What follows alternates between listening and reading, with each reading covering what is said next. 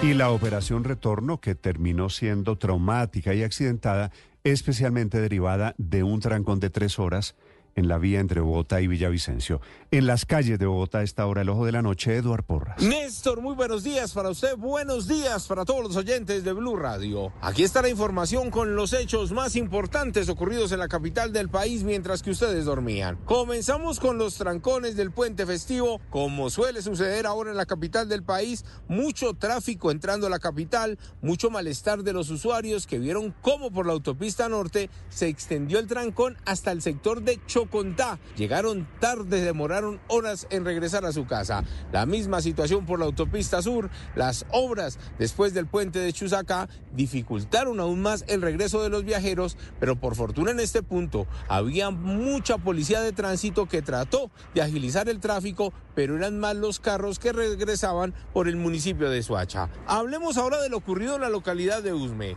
La policía sorprendió a seis presuntos delincuentes con un taxi repleto de marihuana. Dicen las autoridades que la SIGIN le venía haciendo seguimiento, que fue en la calle 91 Sur con carrera sexta, donde interceptaron el carro de servicio público, encontraron toda la marihuana y las seis personas que estaban en el interior fueron puestas a disposición de la fiscalía en el sector de Molinos. Mientras tanto, la fiscalía retuvo a tres personas señaladas de ser los cabecillas del cartel del cobre en Bogotá. Al parecer, ellos dirigían las bandas que se dedican a robar el cobre y la fibra óptica en diferentes puntos de la ciudad. Y la misma directora de Fiscalías de la capital del país, Leonor Merchan, nos contó los pormenores de lo ocurrido.